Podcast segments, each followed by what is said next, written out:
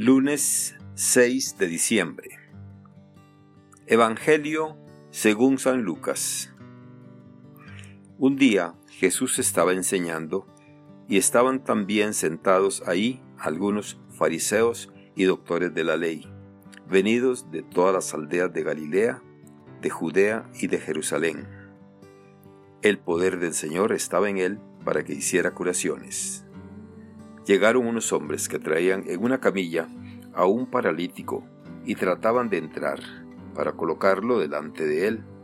Pero como no encontraban por dónde meterlo a causa de la muchedumbre, subieron al techo y por entre las tejas lo descolgaron en la camilla y se lo pusieron delante a Jesús. Cuando él vio la fe de aquellos hombres, dijo al paralítico, Amigo mío, se te perdonan tus pecados. Entonces los escribas y fariseos comenzaron a pensar, ¿quién es este individuo que así blasfema? ¿Quién sino solo Dios puede perdonar los pecados? Jesús conociendo sus pensamientos les replicó, ¿qué están pensando? ¿Que es más fácil decir, se te perdonan tus pecados o levántate y anda? Pues para que vean que el Hijo del Hombre tiene poder en la tierra para perdonar los pecados, dijo entonces al paralítico, Yo te lo mando, levántate, toma tu camilla y vete a tu casa. El paralítico se levantó inmediatamente en presencia de todos, tomó la camilla donde había estado tendido y se fue a su casa glorificando a Dios. Todos quedaron atónitos y daban gloria a Dios y llenos de temor decían, Hoy hemos visto maravillas. Palabra del Señor. Gloria a ti, Señor Jesús. Reflexión. Hermanas y hermanos, el Adviento es un tiempo cronológico tan corto, cuatro semanas, que puede pasar tan rápido que casi ni nos damos cuenta y de repente ya estamos en Navidad.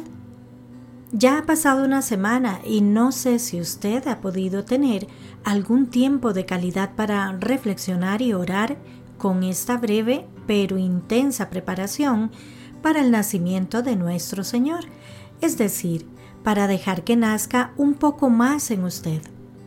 Si pasó esta primera semana sin pena ni gloria, hoy, aunque técnicamente fue ayer, comenzamos una segunda una nueva oportunidad para sincronizar nuestro reloj con el tiempo de la esperanza que se nos propone a vivir a todos los cristianos y cristianas.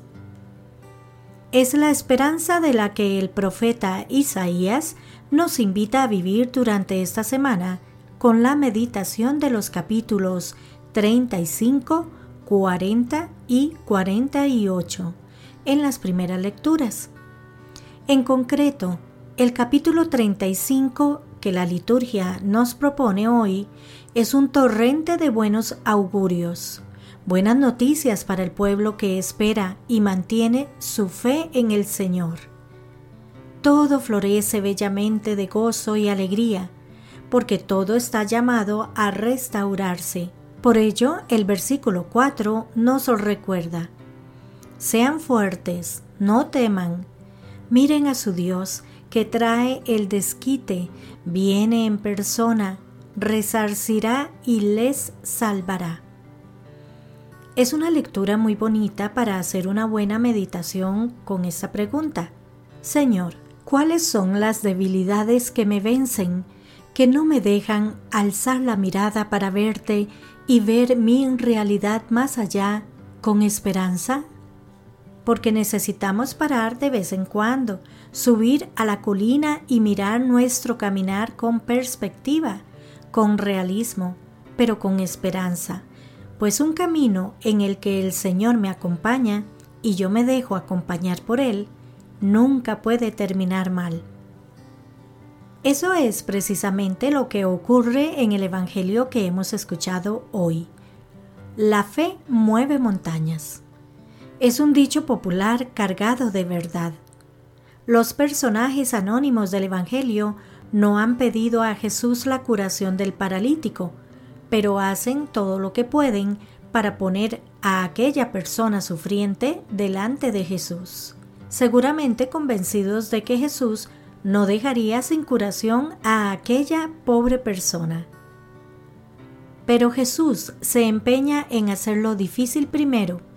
Ante aquel auditorio lleno de fariseos y doctores de la ley, comienza por anunciar al paralítico que sus pecados quedan perdonados.